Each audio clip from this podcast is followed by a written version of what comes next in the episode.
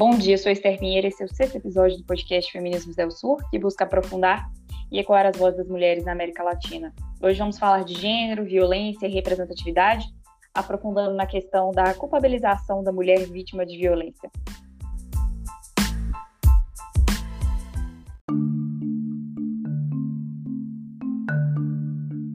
Segundo a filósofa Kate Manne, existe uma empatia ao assediador homem, como se eles tivessem o benefício da dúvida. O termo empatia masculina, ou empathy, no inglês, é uma simpatia inapropriada e desproporcional que os homens têm em situação de privilégio e frequentemente desfrutam em caso de agressão sexual, de violência, de homicídio e outros comportamentos misóginos. A filósofa afirma ser uma tendência moral patológica de sentir pena exclusivamente do suposto agressor. E nós vamos falar é, exatamente dessa realidade no Brasil, em relação também com a mídia. E é por isso que eu apresento as nossas duas convidadas, a jornalista Lola Ferreira, repórter da UOL, antes também Gênero Número, Ruf Post Brasil, Portal RC, e a professora da PUC Minas e doutora em Ciências Políticas, Antônia Montenegro. Bom dia. Vamos começar com, a, com você, Antônia, falando um pouquinho da questão da cultura da culpabilização. Pode-se dizer que, que existe de fato, uma cultura da culpabilização da vítima, da mulher vítima de violência no Brasil? É, eu não sei se é, eu poderia dizer a cultura da culpabilização, porque eu acho que antecede essa perspectiva, essa, essa, esse olhar de culpabilizar a vítima, antecede que é a própria é, a estrutura do machismo, do masculinismo, que traz embutido relações de poder, né? É, e ou, relações opressivas de poder, em que o outro, é, no caso a mulher, né? Ela está sempre é, subordinada. Essa relação é uma relação de, de domínio, do exercício do domínio, da subordinação. Então, ah, eu não, eu não trataria nesse, só desses termos de culpabilização, eu acho que culpabilização ela se insere numa lógica de poder que é o exercício do domínio e do controle sobre esse sujeito, né? de modo que quem está na, no, na, estrutura de poder, exercendo o poder, é, ele sempre vai, de alguma forma, justificar as suas ações pela, pelo comportamento da vítima, né? pelo comportamento daquele que está é, sendo oprimido. Né? Então, eu adoto tais condutas, essas coisas acontecem porque o comportamento da vítima é um comportamento que subverte a ordem, que, é, é, que de alguma forma é, é quer, quer alterar uma ordem, entre aspas, que seria natural, né? Então, é, eu tenho um pouco de, é, de cuidado em usar a noção de culpabilização, porque ela está inserida numa estrutura que é uma estrutura de poder e que se sustenta exatamente nessa perspectiva. Qualquer coisa que vem do, do oprimido é visto como uma tentativa de alterar a ordem, que é uma ordem natural, que é uma ordem que é a si mesmo. É, eu acho que eu concordo com a Antônia, né? Porque essa questão é muito muito maior e muito anterior, né? Então, quando a gente fala de culpabilização, é uma, uma questão que já vem de, de toda essa estrutura já colocada em detrimento da mulher. Falando um pouco sobre essa dita culpabilização, né, que a gente está discutindo aqui, eu analiso é, sob a ótica da imprensa, né, que eu, eu, tenho o costume de olhar muito, de cobrir muito casos de violência de gênero, né, é uma, uma, um assunto que me interessa, e eu percebo como a gente, como as mídias, né, como a imprensa ainda tem um papel muito fundamental é, na manutenção dessa estrutura, né? Então, a gente fala muito, na verdade, tem sido alvo de discussão nos últimos anos, dentro da grande imprensa principalmente, que a imprensa independente já trabalha dessa forma já há mais tempo, mas enfim, dentro da grande imprensa a gente tem discutido mais nos últimos anos é, o correto uso de termos, o correto uso de imagens. A gente passou a entender que essa manutenção da estrutura e, a, e, e, e, o impacto que a imprensa tem nessa estrutura pode ser é, é, feito de formas muito é, inocentes à primeira, à, primeira, à primeira vista, né? Ah, então usar determinada foto ajuda na manutenção dessa estrutura? Sim, ajuda na manutenção dessa estrutura.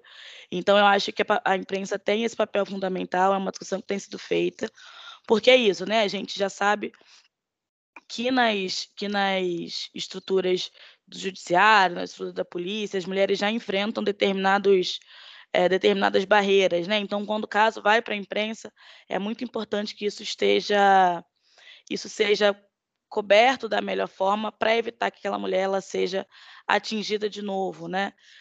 Por uma violência ou por ser muito exposta. Então, enfim, a imprensa é uma, uma, uma, um braço importante dessa manutenção, tem sido ao longo dos anos, mas essa discussão tem sido feita nos últimos tempos.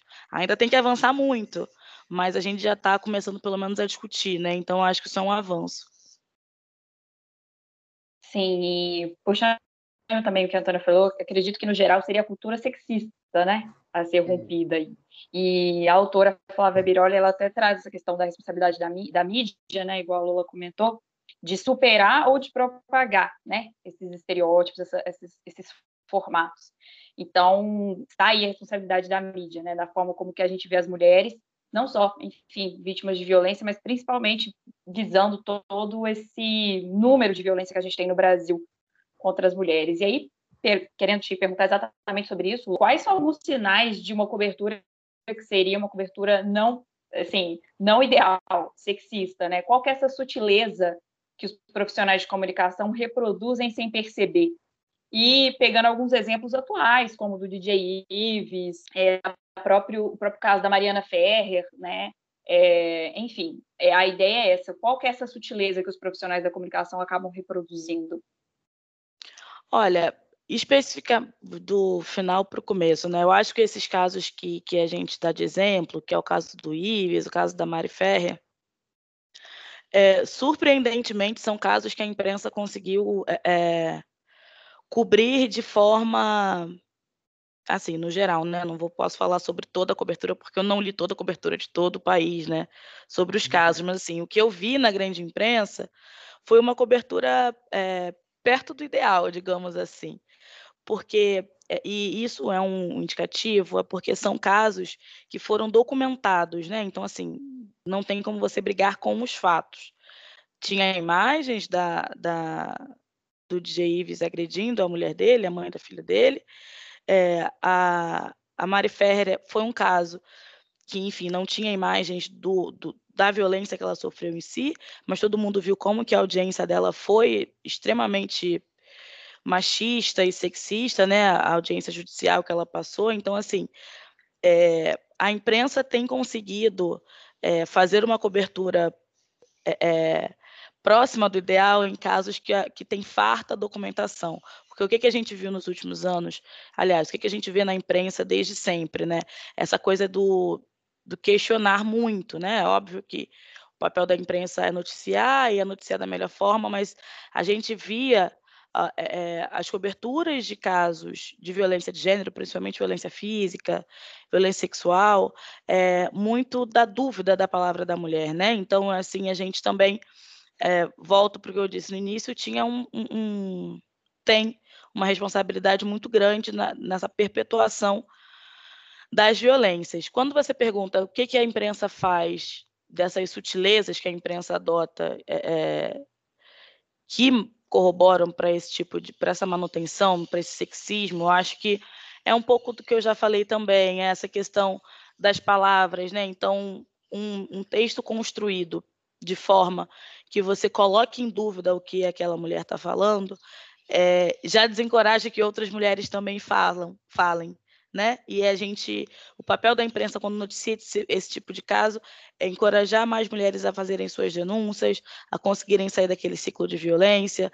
Então, um texto construído de forma a culpabilizar aquela mulher, no sentido de é, a roupa que ela estava usando, aquilo que a gente fala já há muito tempo, né? Não, não, não Faz sentido para um texto jornalístico dizer qual roupa a mulher estava usando. Ninguém diz que roupa um homem estava usando quando é assaltado, por exemplo. A roupa que estava usando, é, colocar o discurso em dúvida o tempo inteiro. É, deixa eu ver o que mais, a imagem que usa, né? Tem muita essa coisa na internet, principalmente do clique. Então a mulher, ela é vítima de uma violência e aí os sites colocam várias fotos da mulher de biquíni, a mulher, enfim, curtindo a vida dela, né? Independentemente do que ela faça, ela não tem que ser vítima de violência nenhuma, né? Então é, às vezes, sem perceber, é, eu não quero dizer que, que todo mundo que faz isso faz, porque é, duvida da mulher. Eu acho que é uma cultura mesmo que foi construída na imprensa de sempre duvidar é, é, desse tipo de discurso e que isso foi sendo introjetado nas formações assim mais recentes, as pessoas que já saem formadas hoje não, hoje as pessoas já saem formadas já questionando essa lógica. Mas há um tempo atrás era muito comum assim, você não tinha essa discussão que a gente está tendo aqui hoje, por exemplo. Então, esse tipo de sutileza, ela veio acompanhando a imprensa ao longo dos últimos anos, mas, repito, assim, é, recentemente tem, tá, a discussão tem sido feita, e isso, tem, isso muito se deve ao avanço das pautas feministas no Brasil, à criação de veículos independentes também que olham para discussões de gênero, né? A gente tem no Brasil a revista Mina, a Gênero e Número, é, então são, isso acende um alerta para a grande imprensa também do modo de fazer. Então, eu acho que é um combate diário e talvez eterno é, dessas sutilezas que corroboram para essa manutenção do machismo, mas eu acho que a gente tem avançado sim. Eu, eu queria fazer uma colocação que eu acho interessante que a Lula traz, e eu queria até ir um pouco mais. Né? Como é uma estrutura é, o machismo e sexismo ele não está ancorado só em si mesmo, né? Ele está ancorado, inclusive, em outras instituições que, rep, rep, que reproduzem, que repetem, né? Então, vamos pegar aí o caso da Mariana Ferre, por exemplo, né? É, é, o que, que acontece? Ali você tem uma estrutura da própria conformação do processo judicial, é, que é um processo é, opressivo em si, opressivo para aqueles que estão na condição de a relação do, do, de domínio, aquele que é o dominado. Né? Então, quando a imprensa, ainda que ela venha trazer essa dimensão, que eu acho que é isso mesmo, já avançou em, em mostrar, as, ela deixa, ela desconsidera essa, esses links que aquele caso particular aponta para toda a estrutura que dá suporte. Um judiciário que, que reforça, um juiz que permite, aí até como parte da lógica da defesa, a lógica da defesa tem que destruir o outro, né? Então você já tem, aí quando é o caso da mulher, quando é qualquer outro, outro outra pessoa na estrutura de defesa que está numa condição de, de, domínio, submetida a um domínio, você já tem essa, essa coisa, não é, não é você defender o, o, o sujeito, é você atacar o, aquele que já foi atacado. Então, é um duplo ataque que é normalizado no judiciário, que é normalizado. E o juiz, então você tem um conjunto de estruturas ali. Então eu acho que mesmo tendo avanço, tem algumas questões que a cobertura ela não consegue fazer esses, não consegue ter uma, uma leitura de que aquela condição que está sendo expressa daquela mulher, ela, ela está sendo reproduzida na estrutura do judiciário, na estrutura do próprio processo de defesa, que ali então você já tem. Por isso que eu digo que é mais do que culpabilização, é uma, é uma, é uma estrutura que se sustenta. E aí eu acho que a, a imprensa ela não consegue, por um, às vezes, um discurso de que tem que se ater muito objetivamente às coisas. Ora, você tem que desvelar os mecanismos. Se eu quero informar bem, uma boa informação, eu tenho que desvelar né, o, o, os processos que estão é, ocultos, não imediatamente visíveis, numa estrutura do judiciário, numa estrutura, né, numa estrutura do show business lá com o tal do Ives, do, sabe, eu, isso é que seria uma, uma, uma informação de qualidade quando ela traz a problematização desses vários mecanismos que sustentam aquela, aquela lida com, com, a, mulher. Né? Então, problematizar o, o, próprio sistema de show business de masculino, com toda essa coisa, com toda problema não é só o é o caso dela, mas o caso dela está linkado a outras outras situações que, independente dela, fulano de tal, todas as mulheres, mulheres estão submetidas a essa coisa. Então, acho que não, há uma preocupação com a, há uma, uma informação que ela não é uma informação de qualidade, ela é uma informação que ela vem, até fala, olha, e aí até reforça um pouco o posicionamento assim das pessoas, ou de tornar vítima uma, nossa, coitada, que você pegar um pouco pelo lado moral só, a dimensão moral da coisa, é, sem fazer outros elementos que são das estruturas mesmo. Né? Então, acho que a própria formação, da, da, da a, a construção da informação, para que ela tenha qualidade, que as pessoas possam entender, não é esse o papel. O papel é só relatar os fatos e mostrar, não, é fazer os links que aquele fato tem. Né? é mostrar as conexões com aquela situação específica que ali dentro daquele caso, daquela pessoa, daquela mulher, você tem, olha como é que essa instituição ela funciona nesse nível, nessa nossa, porque isso é que é mostrar a estrutura de poder que subjaz a, a, a questão da mulher no, no, no, nesse mundo permeado de estruturas que reproduzem, né? Então acho que falta um pouco essa clareza. É, eu não sei se é porque a lógica da, da, da informação ela passa, às vezes, muito por uma lógica é, do que é rápido, do que é fugaz, do que é. Né?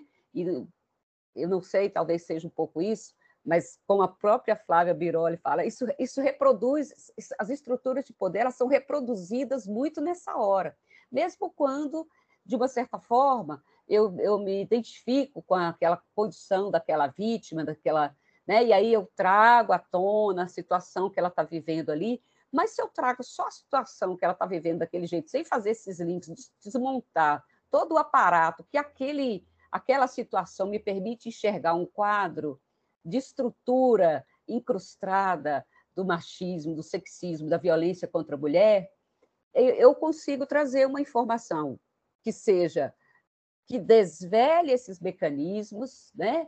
Que coloque em xeque é, essa, é, é, a incrustação desses elementos nessas estruturas, que aí eu não sei se, se a informação jornalística, principalmente essa cotidiana, que vai cotidiana né, para a televisão, para a mídia cotidiana, eu não sei se, ou se as pessoas não têm muita clareza, ou se também isso talvez não seja atrativo, né?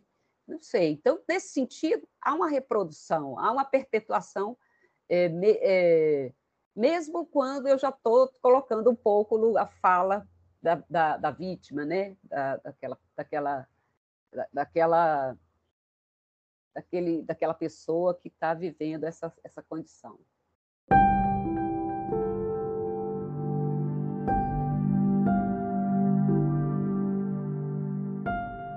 É, Antônio, acho que você aponta um perigo muito importante aí, que é a personalização de um contexto social, né? Então, é personalização de um crime. Então, começa a contar aquela história sem um contexto e, e isso foge da, do enfrentamento de uma questão social, né? É uma fuga do enfrentamento da questão social.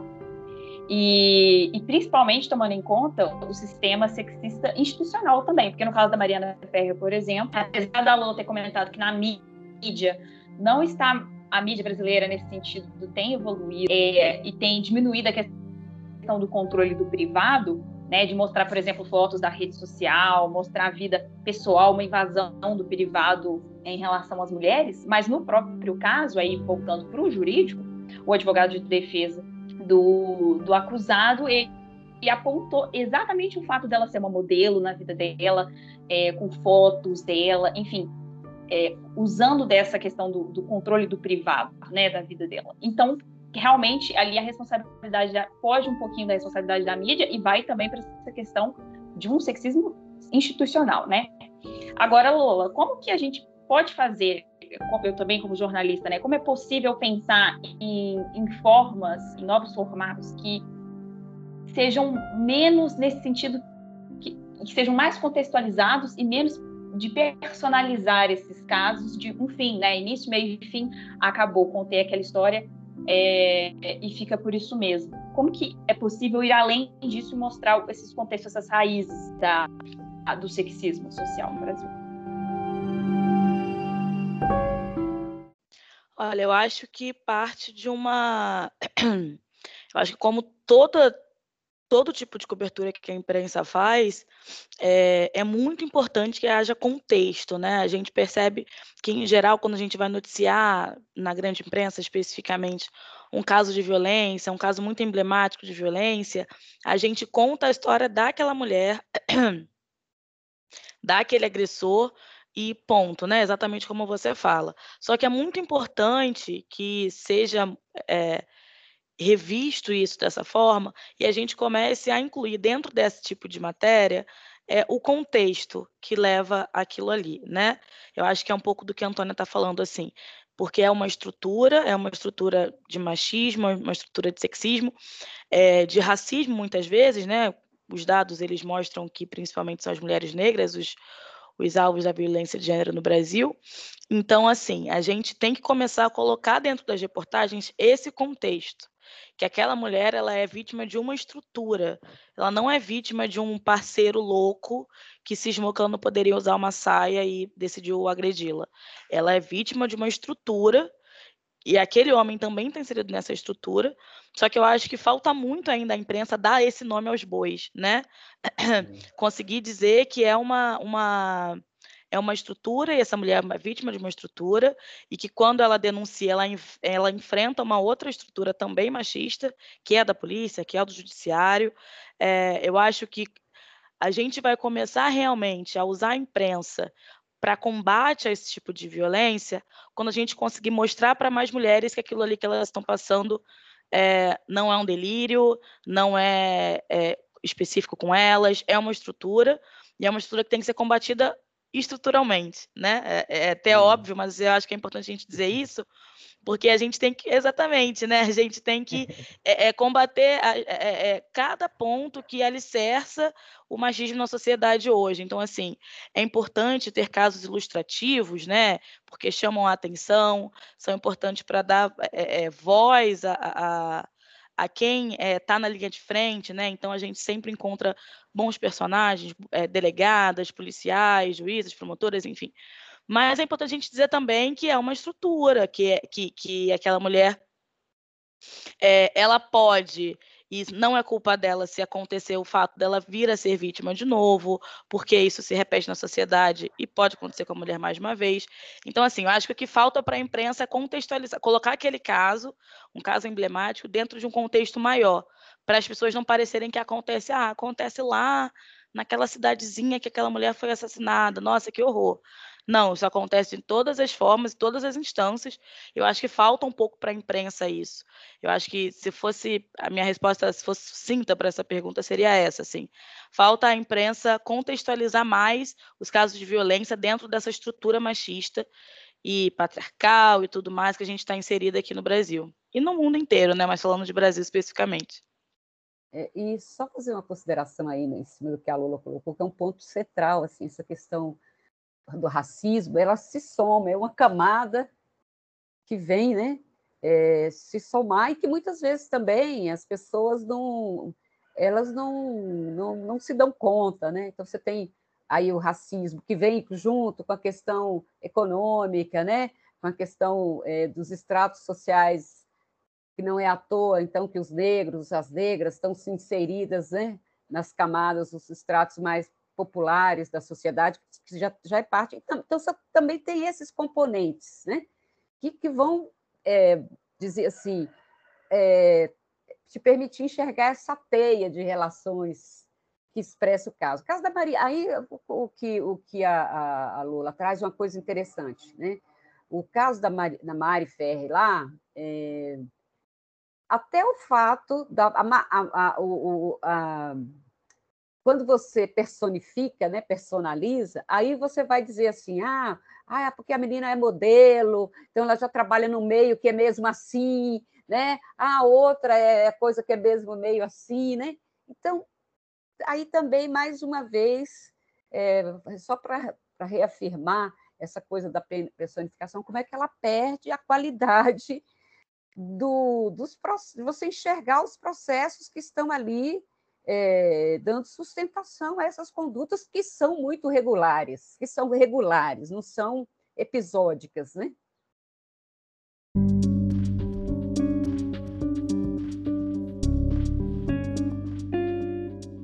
Sim, com certeza. E voltando nesses exemplos, principalmente do, do DJ Ives e do Victor Chaves também, um cantor sertanejo que chutou a, a companheira gestante no elevador, é, e pegando a fala da Lula, né?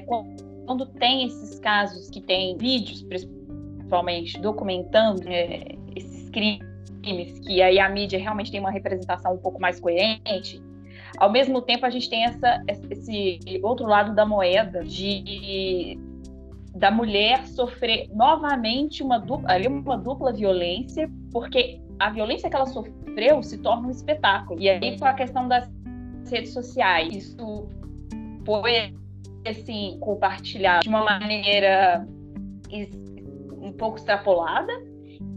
E a imagem daquela mulher ali e no sentido assim sofrendo também muito assim com as redes sociais com os comentários. Eu queria ver com vocês essa essa essa, essa dupla representação. Até que ponto é, é ter a, né, a imagem, o poder da imagem ali documentando o que aconteceu com ela pode também, claro, ajudar ela a vencer é, essa violência que ela sofreu no sentido de ter a justiça ali, ou também esse outro lado de ser espetacularizada.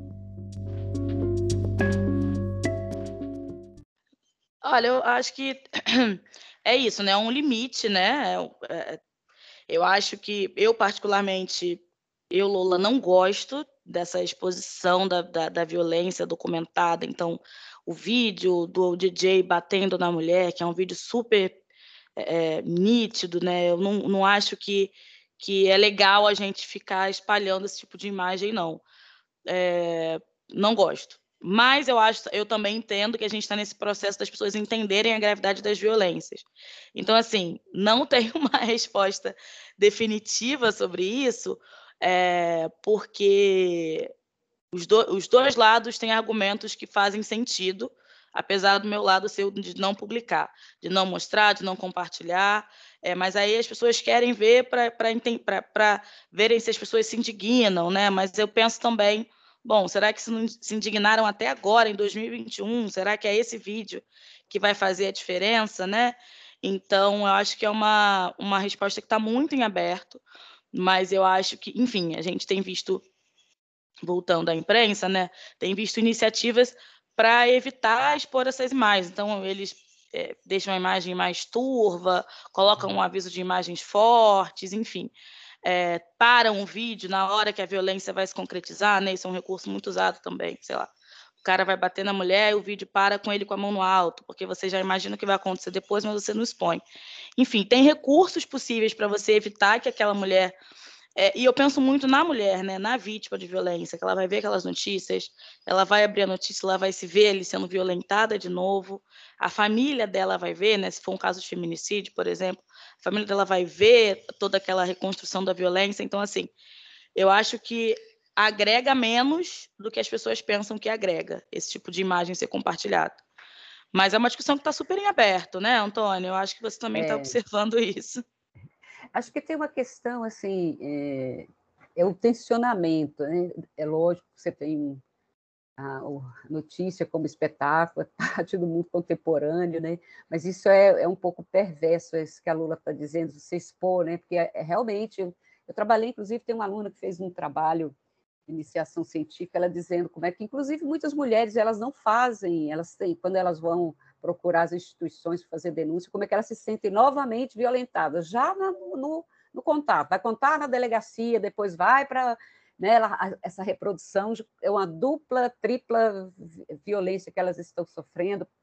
Então, acho que é, um, é uma questão séria, um tensionamento, qual que é o limite mesmo da gente trazer o caso, mostrar, é, sem que isso signifique uma invasão, mais ainda, outro tipo de violência, que é, é romper a fronteira da dignidade desse, dessa vítima. Né? Isso eu acho que é um, é, a imprensa precisa se haver com isso, uma parcela dela, né? Tem gente que ganha em cima disso mesmo. E aí é que é pior, quando você tem a, a exploração dessa condição, dessa, dessa degradação, é o efeito contrário, porque você cria um espetáculo que daí a pouco se dilui e aí reforça a naturalização. Criou naquele momento uma comoçãozinha ali, uma suposta empatia com a vítima, mas aí depois cai na vala comum, né? Que eu acho que aí nesse caso, quando você tem essa reprodução, essa coisa, é uma lógica que ela acaba também sendo reprodutora dessa violência, né? Porque eu só crio temporariamente ali um, um trabalho, um sentimento ali, puxa vida, puxa, pronto, aí amanhã já é outra. Qual que é a próxima, né? Qual que é a próxima que vai? Então você não tem essa essa essa informação, ela não chega para te, te, te possibilitar ao espectador, a quem está recebendo, de pensar, pô, como é que essa coisa acontece com tanta frequência? O que, que é isso? Como é que essa, né? Está aqui do meu lado, está aqui fazer esses links, né? Então acho que tem é um negócio é, é uma situação que precisa ser encarada e aí eu acho que esses artifícios que já que são utilizados na imprensa estrangeira às vezes são mais utilizados nesse cuidado. Você tem algumas assim, algumas coisas às vezes eu acompanho alguns sites, alguns alguns jornais é, de outros países, né? Não estou dizendo que porque é melhor é pior, não é lógica. Já tem um certo cuidado, né? Com isso, como que a gente vai reproduzir, com o que, que qual que é a finalidade desse material aqui? É só produzir aquele momento de, de êxtase, de nossa, meu Deus, né? Então, acho que isso é, mas isso é uma questão que tem que ser trazida à tona, porque você reproduzir é outra violência e a, o reforço da naturalização, porque aí amanhã é outra, depois é outra, depois é outra, né?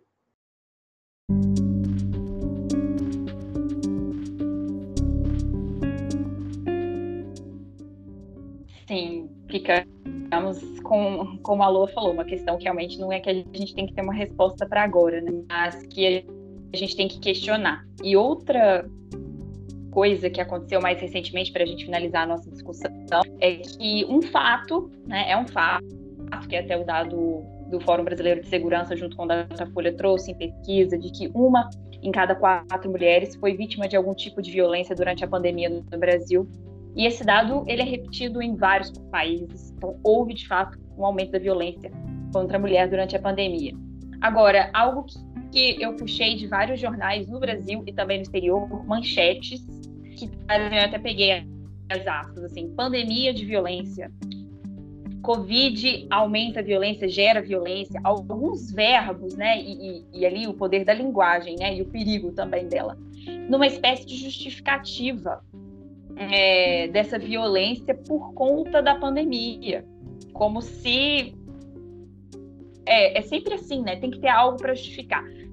Agora que a mulher não está no espaço social por conta do estava, né, por causa do confinamento, então não vai ser mais a roupa, não vai ser mais o horário que ela saiu, não vai ser mais o ambiente onde ela estava. Aí agora é pelo fato dela estar dentro de casa durante a pandemia e aí justifica-se isso. Como que vocês veem essa representação e como que isso pode ser perigoso para a gente terminar nossa discussão?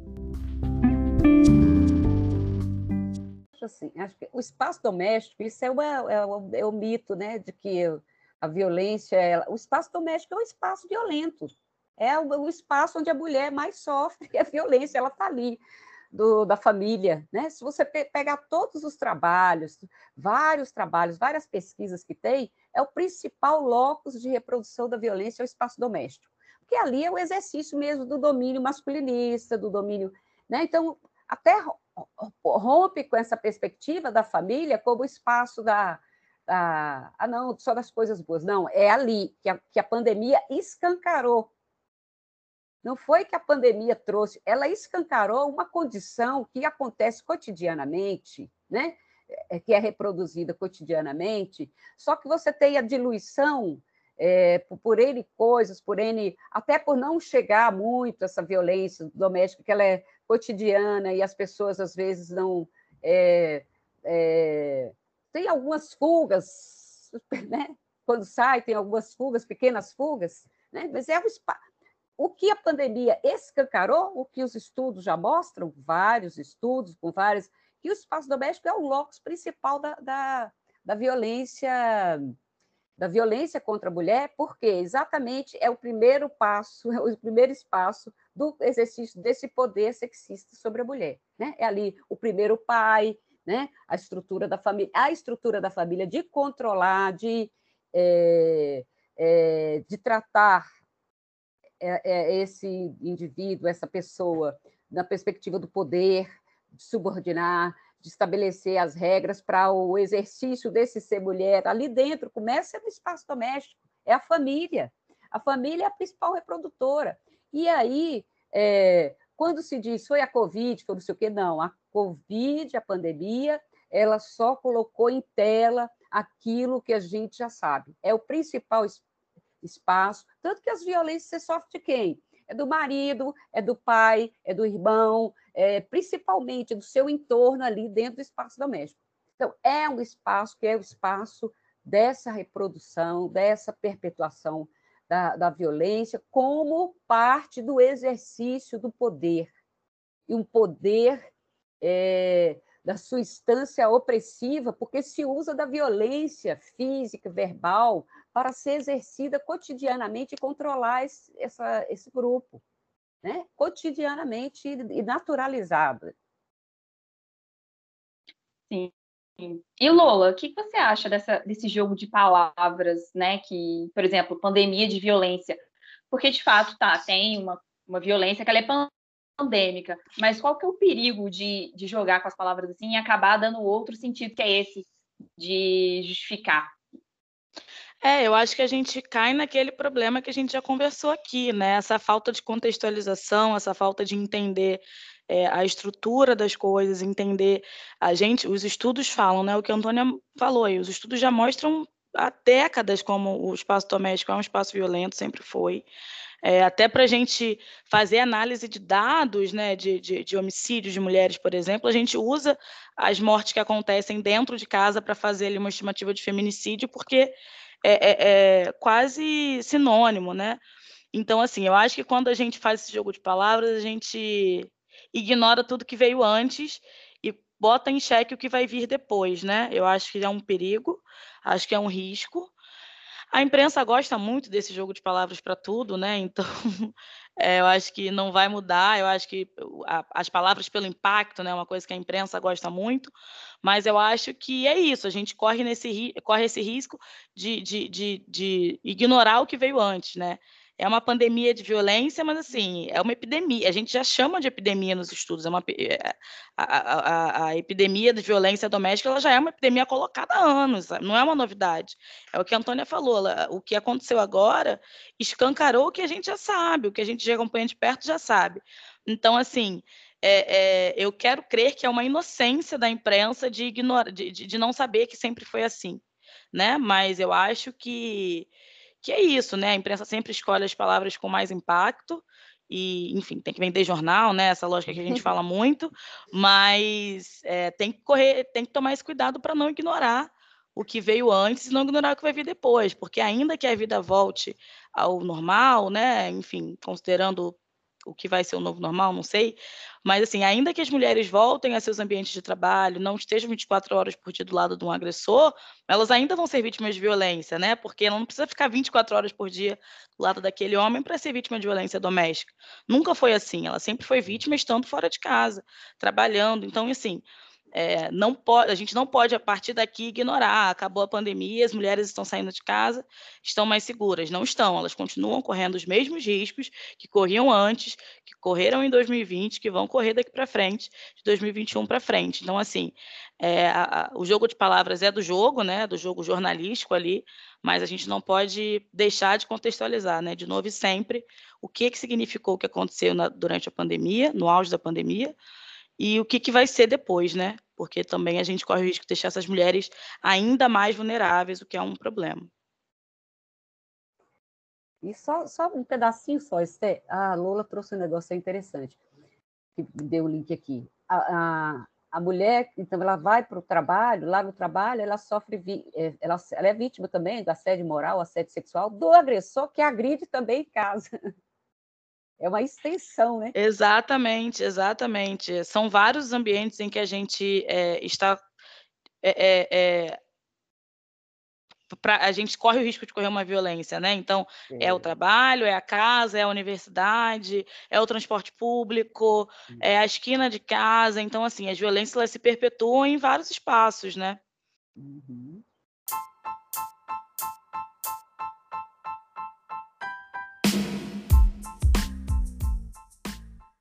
Sim, e, e a Lula me fez até pensar nessa questão do jogo de palavras, né? Da gente pensar até a discussão que surgiu esse podcast, da questão da culpabilização das mulheres, até mudar isso, contextualizar isso também, né? É, porque, como a gente falou desde o início, que é uma uma estrutura sexista, não é só uma questão da culpabilização. Então é interessante até a gente pensar no, no próprio fazer jornalístico aqui e agora, né?